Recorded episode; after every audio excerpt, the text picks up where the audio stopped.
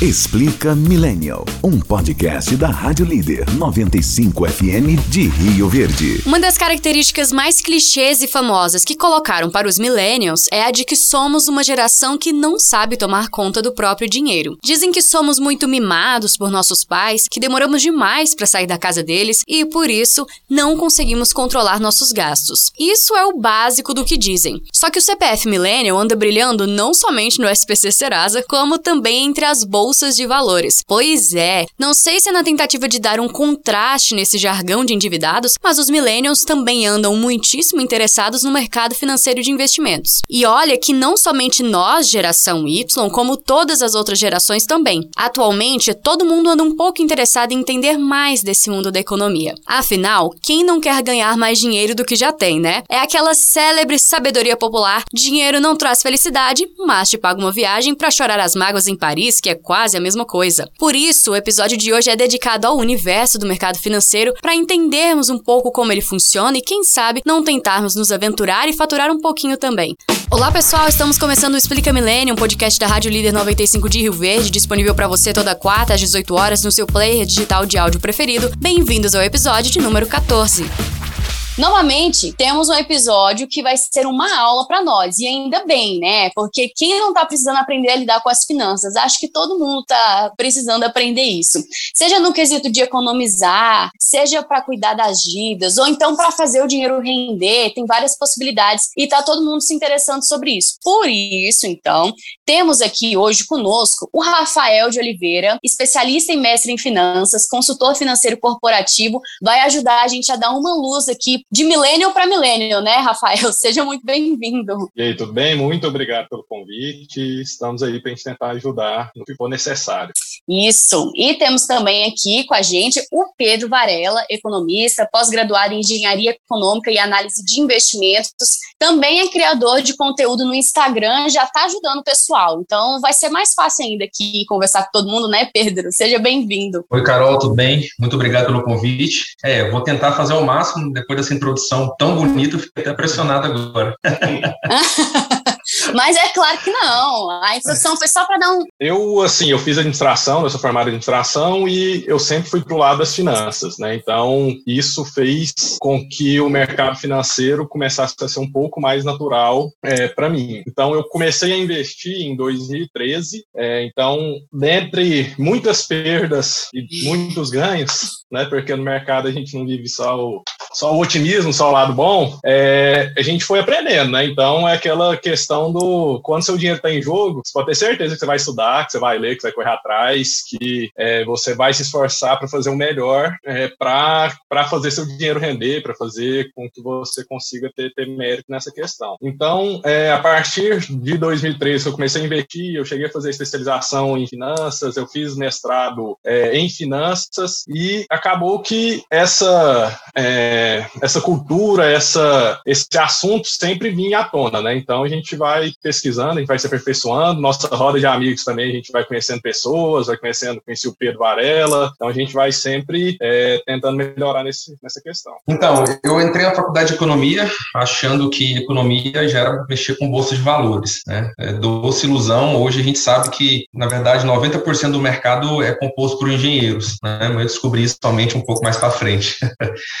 Mas eu, o meu interesse realmente no mercado a começar a investir igual o Rafael foi a partir de 2014. Eu lembro que minha primeira ação foi Petrobras. Comprei e vendi no, na primeira semana, acho que todo mundo começa por ela. Depois me aventurei um pouco no 2016 em criptomoedas, né? E esse mercado sempre me fascinou. É, sou fissurado nesse mercado, leio todo dia sobre esse mercado. É, já trabalhei em mesas de operações de, de trade, então todo dia eu tô, tô lendo, tô me informando. É um mercado estressante também, não é algo que é só mil maravilhas, né, Rafael? É, tem dia que você tá pé da vida com ou com o governo ou com alguma coisa que alguém falou, mas é um mercado que te impulsiona a estudar sempre mais, né? É um mercado que se você parar uma semana de ler ou qualquer artigo, qualquer coisa, você já já está por fora do que está acontecendo. Então, depois da minha formação em economia, tentei me procurar a me especializar um pouco mais, que, né, na questão da, da pós-graduação de engenharia econômica e também algumas certificações do mercado financeiro da Ambima, né, que o mercado exige. É, hoje eu trabalho na parte de consultoria, na parte de investimentos, de patrimônio de algumas famílias, é, seja em Goiás, São Paulo, Minas Gerais, também no Sul, né? E é isso que eu venho fazendo desde então, me especializando desde então. Ô Pedro, você falou uma coisa muito interessante que eu fiquei curiosa e quero que vocês me expliquem. Você falou que o mercado financeiro tem engenheiros e não economistas, é isso mesmo? Como que é isso? Sim, acaba que é, quando a gente fala economia, a gente acha que é uma matéria de muitas contas, você faz cálculos atrás de cálculos. Realmente, na verdade, é mais humanas. Você entende o comportamento humano, né? Como que o ser humano ele trabalha o dinheiro na sua mente, né? E como o mercado financeiro é muito mais cálculo, é muito mais traçar gráficos, é muito mais é, valuation, né? O Rafael pode falar muito mais, vou falar um português errado, que é muito mais melhor do que eu, né? E acaba que o, que o engenheiro ele tem um senso crítico um pouco mais apurado, né? Então, hoje, se a gente pegar aí, tem, o Rafael pode confirmar também, 80, 90% do mercado financeiro hoje é de pessoal de engenharia e por causa desse, desse dessa questão de ser mais é, matemático, né? Hoje o mercado é muito matemático. É o mercado financeiro, a, a, base dele, assim, quando a gente vai para modelos realmente de valuation, quando a gente vai para é, modelos matemáticos, é estatística, né? Então tudo, de certa forma, gira um pouco ao redor de estatística. E querendo ou não, a base da engenharia para matemática para estatística é melhor do que da administração e da economia, por exemplo. Então, é, eu, por exemplo, saí né, da administração, eu dei uma, é, talvez uma, sorte, ou um, o caminho me levou, né, que no mestrado eu estudei muito estatística, né, eu tive, é, eu tive essa disciplina bem a fundo, então a gente consegue se virar também. Mas só que a base da graduação, por exemplo, da, da engenharia é melhor. É, hoje, perdão, pode falar. Não, não, é porque a Carol na introdução ela tinha falado sobre é, que os milenares também estão se aventurando, né, no mercado. Uhum. E tem na B3, né, no próprio site aí da, da, da Bolsa de Valores aqui do Brasil, ele dá essa faixa etária, ele dá o percentual de cada faixa que está inserido, né, como pessoa física na B3 que opera, que tem posição. Se eu pegar aqui até os 35 anos, ele não me deixa pegar até os 40. A gente tem aqui um total de 9,62% da bolsa é composta por pessoas até 35 anos, que ainda está é, abaixo, né? Se a gente pensar que a gente uhum. tem mais é, facilidade e conhecimento com, com esse mundo digital, que hoje em dia tudo é feito nesse mundo digital, ainda a gente está engatinhando. E quem está é, o percentual maior de idade aqui que está inserido são os maiores de 66 anos, né? Então, essa cultura aí de investimento, a gente, a gente é muito A gente está caminhando tá ainda. Tá caminhando, tá caminhando. Eu vi uma, eu vi uma pesquisa é, da corretora de investimentos online, vocês vão me corrigir se eu falar errado. Charles é. Schwab. Existe, sim. Uhum. É, pois é, em 2020, ela fez um estudo, né, que aí dizia que em 2020 mais de 4 milhões dos seus novos clientes passaram a fazer transações, né, na plataforma. Dessas pessoas, mais da metade dos novos investidores tem menos de 40 anos, ou seja, são os millennials, né? Uhum. Isso mostra um pouquinho do interesse crescendo. Um, e é, é um movimento recente, atualmente, que está falando mais disso. E aí, eu queria aproveitar esse ensejo para perguntar para vocês, por que, que vocês acham que despertou esse interesse nos millennials? Eu acho que principalmente a questão da, dos influencers ajudaram demais. Thiago Negro, ou principalmente nem os grandes influencers, os micro-influencers, acho que ainda tiveram um papel maior sobre isso. É, e foi todo um contexto, né? A questão da taxa de juros mais baixa, né? Forçou as pessoas a saírem da poupança, né? Porque poupança hoje não rende nada. Hoje a poupança ela rende um cálculo básico. Quando você está vendo televisão, William Bonner, por exemplo, ele fala, fala taxa Selic, você pega a poupança, multiplica por 70%, que é o rendimento atual dela. Né? Então é um, é um rendimento muito baixo. Né? Isso, e como que eu busco uma rentabilidade maior? Renda variável, bolsa de valores, B3, né? que é a nossa bolsa de valores. Então, alinhado a taxa de juros baixa e também os influencers, micro-influencers, isso foi é, aguçando o, o, o, o paladar do, dos milênios, né? principalmente dos milênios. Eu acho que tem uma questão também muito importante, que é a questão da, da autom automação assim, do mercado em si. Né? Então, hoje a gente consegue investir é, pelo celular, pelo, pelo computador, então a gente não precisa ter aquele, aquela relação com o banco, com o gerente do banco. Né? Porque eu, por exemplo, não sei nem Facilitou. do banco. Né? Então, é, quer dizer, desculpa, eu sei que é amigo meu do Banco Brasil. Olha. Eu não, eu não sei o meu. então, é, quando a gente consegue fazer por nossa conta, né, a gente é muito mais desligado a ter que ficar indo ao banco, a ter que conversar com o gerente do que, do que nossos pais. Né? Então, isso eu acredito que facilitou demais essa automação também, de a gente poder, essas corretoras, home broker, tudo, a gente consegue fazer por nossa conta. E a informação tá fácil, né? Qualquer pesquisada básica eu já vejo o que é bom e o que não presta em questão de investimentos, o que o gerente falou tá valendo a pena ou não. Hoje, um simples clique você já consegue ver isso. Então, aí eu queria chegar nesse ponto mesmo. Tipo, sério, porque eu acho, quando eu pesquiso sobre isso, parece que é tão difícil, parece que é um universo tão. Me sinto um extraterrestre. Eu não sei se é porque eu sou de humanas, então, assim, já vou me desculpando aqui, porque realmente não é a minha área. Mas aí eu vejo, eu tenho uma certa dificuldade em entender, e ao mesmo tempo eu tenho um certo medo, porque realmente surgiram muitos, muitos blogueiros sobre esse assunto, né, de economia, e aí também vem aquelas notícias de fraudes, pirâmides, e a gente começa a ficar preocupado, tipo, será que eu posso confiar em qualquer coisa? Bom, eu acho que a, acho que a primeira questão é informação é poder, né? Se você está bem informado, você já tá, você já não vai cair em pirâmide, você já vai conseguir filtrar é, as informações. É, uma dica para quem quer começar, sim, Primeiro é me seguir, né? Mas brincadeira, primeiro é me seguir. e o segundo é procurar pessoas que referenciem nesse mercado. Por exemplo, o maior de todos hoje seria o Thiago Nigro, né? É, Natália Arcuri ou Fábio Holder, que são os maiores hoje no mercado. Seguindo essas pessoas, a sua base já vai melhorar muito na questão de filtrar a, as informações. E nunca acreditar que rentabilidade rápida vai fazer você se tornar rico. Porque se tornasse rico, eu e o Rafael não estaremos aqui hoje, né? Conversando. É, tá, talvez até eu estaria conversando, eu estaria em Nova York hoje conversando sobre esse assunto, né, interesse fortuna. Então, rentabilidade fácil e rápida, muito alta em pouco tempo, isso é muito, é muito, acontece, obviamente, mas é muito difícil e você tem que saber muito bem o que está acontecendo.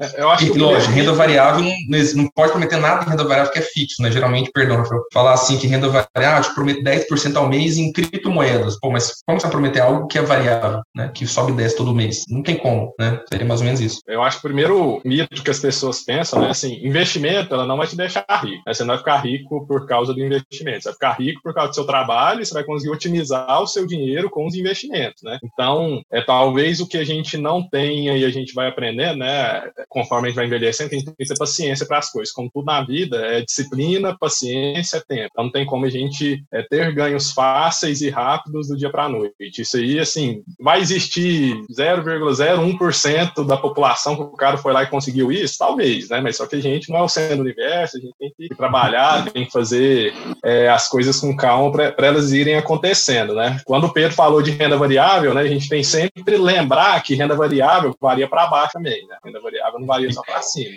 E quando varia para baixo é mais rápido do que quando varia para cima. Exatamente. então, é, esse mercado, né, talvez, é, ele, ele faz com que a gente tenha que ter um pouco mais de estômago para a gente aguentar, para a gente ter um, um pra gente olhar o nosso dinheiro negativo e não desesperar, né? E o Brasil, ele é mestre em fazer isso, né? Porque a gente tem uma conjuntura política que interfere demais na conjuntura econômica, né? Então a gente, por notícias, né, essa semana a gente teve, né, um uma confusãozinha aí e a bolsa foi lá para baixo. Né? Não tem nada a ver Sim. com a economia diretamente, só que isso afeta a, a, a, bolsa de valores, os investimentos de uma forma muito expressiva. Uma coisa Essa gera temor e aí vai disseminando no resto, né? É, começa com um burburinho e aí no final é o caos. Eu, essa semana foi um belo exemplo disso, né? Começou na, na, na segunda um pouco caindo já, terça já abriu para baixo e ontem um, um simples comentário né, de boas pazes, né, de bons, bom, é, boas condutas, já fez a bolsa subir tudo de novo. Né? Então é muito de conversa também. É muito. Um Twitter, a gente brincava muito né, do Trump. O Trump fazia um Twitter, fazia a bolsa despencar o mundo inteiro. Então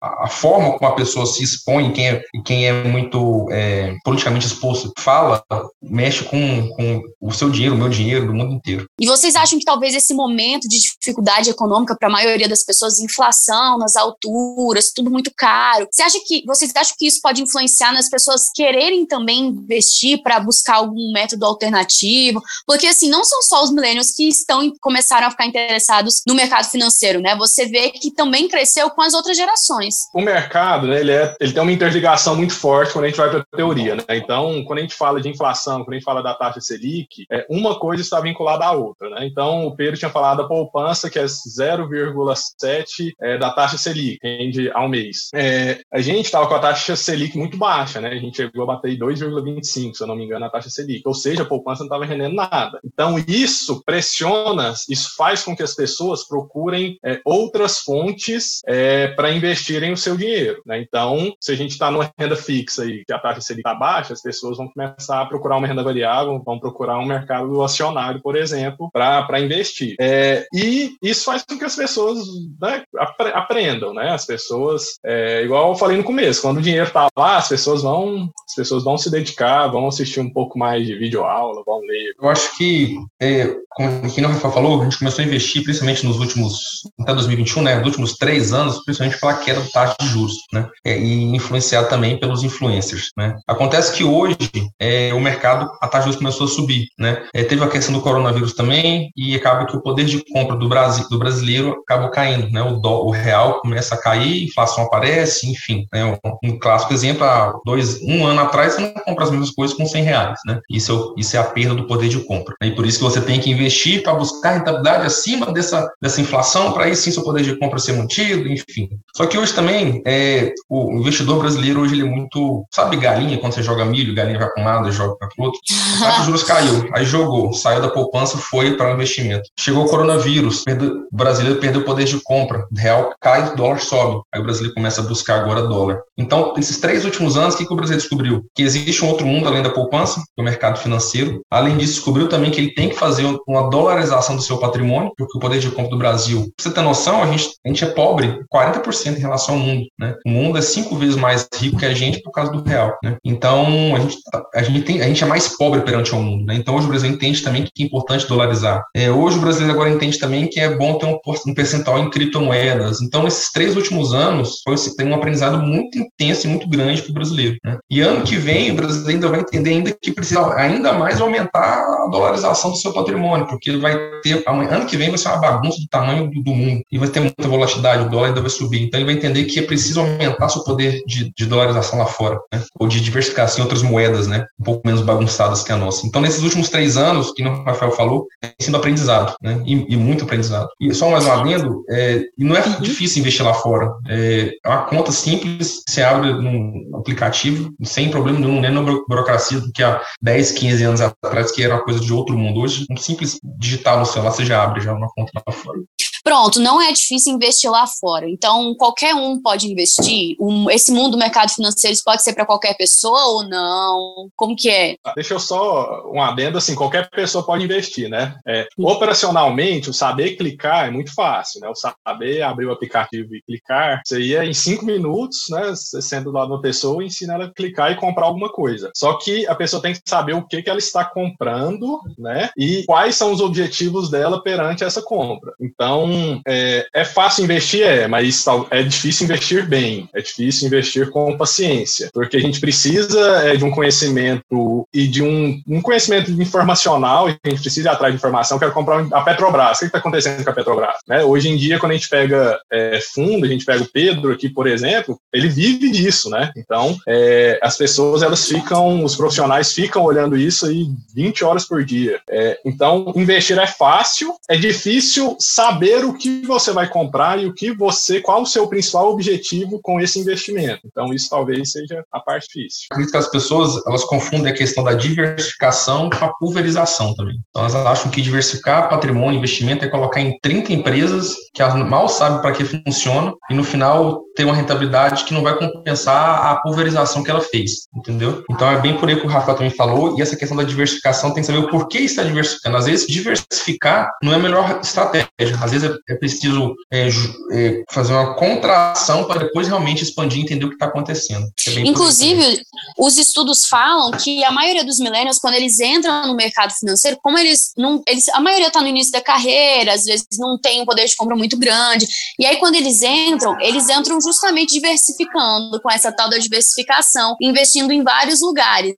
Então, não seria legal fazer isso? Ou pode ser uma boa estratégia para início ou não? Como que é a melhor maneira de caminhar, assim, inicialmente nesse mundo? Eu acho que a primeira, primeira coisa é a informação, entender o que cada ativo funciona. O que, que, que é uma ETF, o que, que é uma ação, o que, que é um fundo. Depois disso, saber quanto patrimônio eu tenho. Eu já vi gente, por exemplo, com 5 mil reais, ter 16 ativos aplicados. Não, não tem sentido isso. Para quem tem, por exemplo, tem 5 mil reais, três ativos no máximo poder estar aplicado. Um fundo, uma ação e um ETF, ou uma ação e uma ETF, ou somente uma ação. Né? É, entenda primeiro o, o que, que serve, para que funciona. Se você acredita na estratégia, vai atrás, entender o, o, os pormenores da situação. Para aí sim começar a diversificar para outro ativo. Ah, por exemplo, gosto muito de falar isso.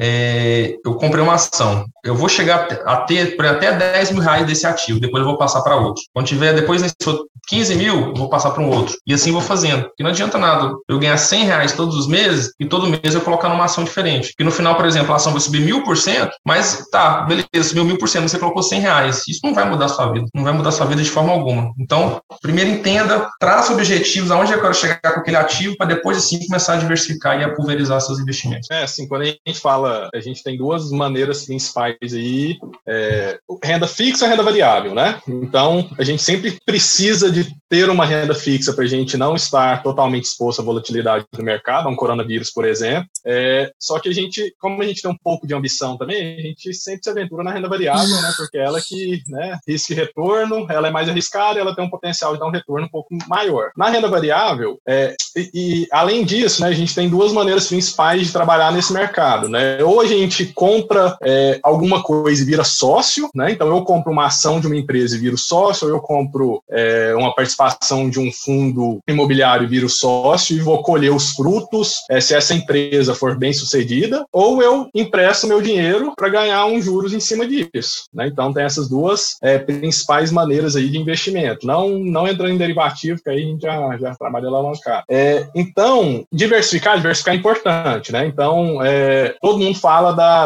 ah, a gente tem que começar, primeiro, primeiro investimento você tem que fazer isso, reserva de emergência. Por quê? Porque é aquilo que te dá a base para se acontecer alguma coisa extraordinária na sua vida, você ter alguma reserva que você vai poder contar para pagar é, contas aí de curto prazo até você conseguir se reestruturar novamente. Então, é, uma dica que eu acho que a gente pode dar, que a gente vai aprendendo, né? É, quanto mais a gente apanha, mais a gente aprende. Uhum. É ter paciência, né? Nada vem de um dia para o outro. Os investimentos, com investimentos é a mesma coisa. A gente tem que ter paciência, a gente tem que ter disciplina é, para a gente ir colocando nosso dinheiro. E diversificar, assim, quando a gente vai aumentando nosso patrimônio, a gente vai diversificando, tem um limite, né? Até onde você está exposto ao risco. Se eu não me lembro, se eu, eu vou, vou, vou dar um dado aqui, né? Eu posso confirmar ele, mas eu tenho 99% de certeza. Que com 12 ativos a gente já consegue diminuir o risco é, das ações em 95%. Então a gente não precisa de tantas, eu não preciso investir em 30 empresas para eu estar diversificado. Com 12 ativos eu já consigo diminuir essa diversificação. E às vezes você vai perceber também, quando o Rafael falou, e foi uma coisa que eu observei, inclusive na pandemia, às vezes tem renda fixa, é, a gente tem essa ideia que renda fixa segura na, na queda, nas volatilidades. Às vezes não. É, alguns clientes meus estavam 100% expostos em bolsa, a queda foi menor do que estava renda, dos que estavam com renda fixa. Então, às vezes, é, a diversificação é mais importante do que um ativo em si que você supostamente acha que vai segurar a, a volatilidade. Por exemplo, eu tenho um ativo, eu tenho renda fixa, ação e só. O outro tem renda fixa, ação e dólar. Só esse dólar aqui já segurou toda a carteira dele para o outro não tinha nada na exposição durante o coronavírus. Então, ter cada ativo uma estratégia específica, ah, isso aqui é para quando o mercado estiver estressado, vou colocar ele. Faz muita diferença na carteira, muita, muita, muita mesmo. Não é, por exemplo, vou comprar, o Rafael, 12 empresas, mas se as 12 empresas for de petróleo, não faz sentido nenhum. Elas têm que estar descorrelacionadas. É. Diversificar de verdade, né? Sim, descorrelacionado. né? É, setores diferentes. Na área de atuação também. Diferentes, Sim. Entendi. De, de, estratégias também, de, por exemplo, vou comprar uma de, é, de logística, porque ela vai transportar uma empresa de, de commodity e a outra vai levar de navio, então também traça uma estratégia assim também, de cadeias hum, produtivas. Legal. Quando eu falei se dá para qualquer um investir, né, vocês falaram que é fácil entrar, mas que é claro, você tem que entender os conceitos, isso é óbvio, né, a gente tem que entender o que, que a gente está fazendo, com o que, que a gente está mexendo.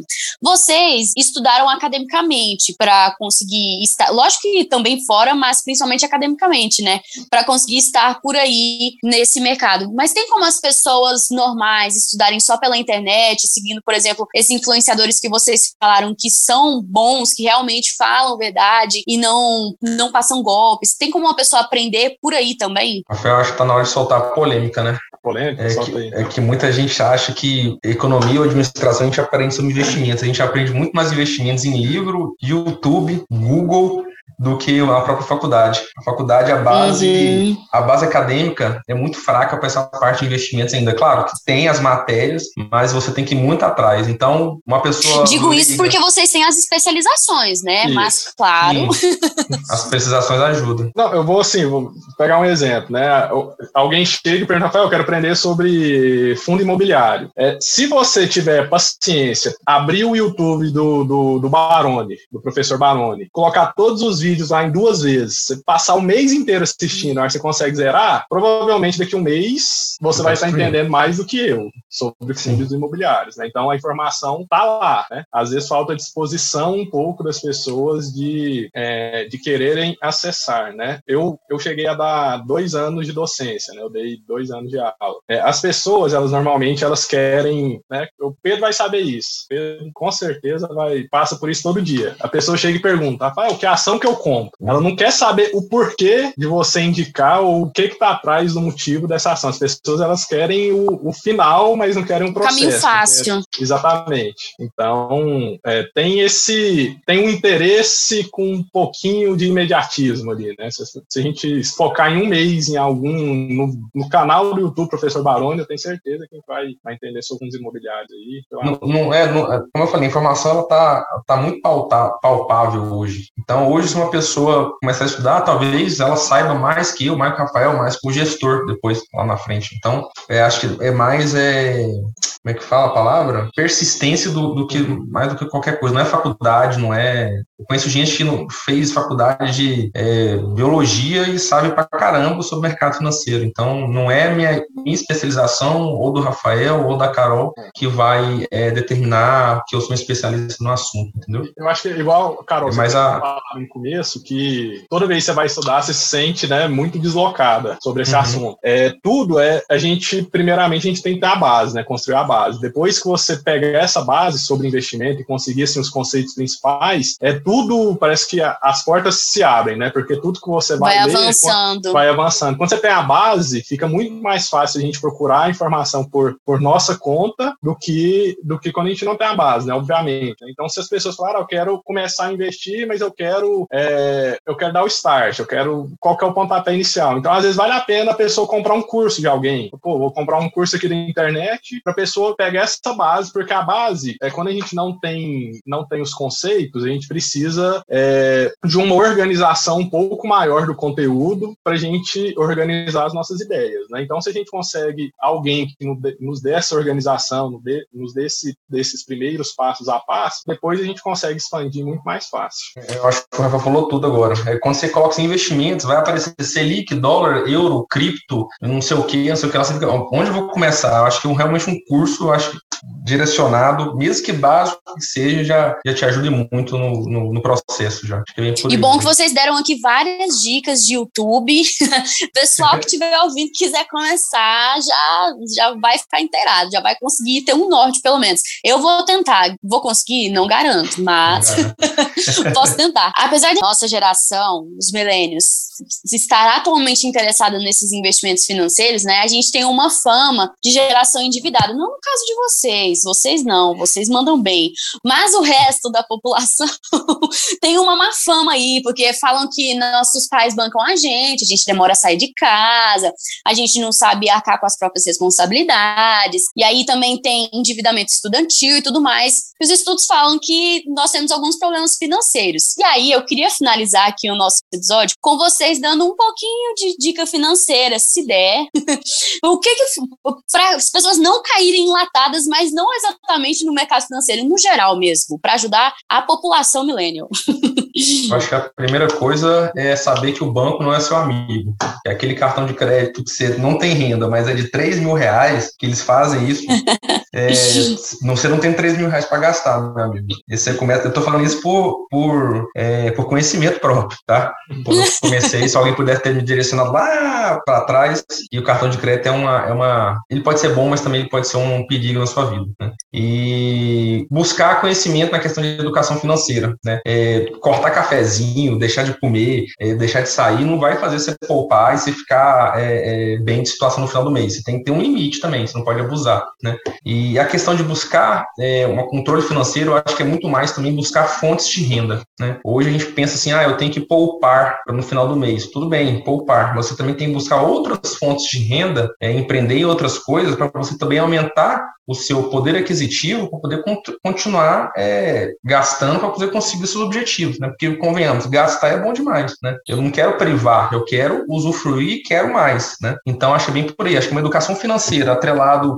a uma busca por maiores possibilidades de ganho, eu acho que, cara, a geração ia destruir. Tanto que essa geração que está vindo hoje, é, é a Z, né? Eu acho. É a Z. Tá arrebentando. Né? Hoje você vê um menino com 20 e poucos anos com várias coisas por aí ganhando, recebendo, enfim É Eles têm muito mais consciência financeira do que nós mesmos. Sim, eu acho que é bem por aí. Se a gente puxasse um pouco da geração Z hoje, eu acho que a gente arrebentava.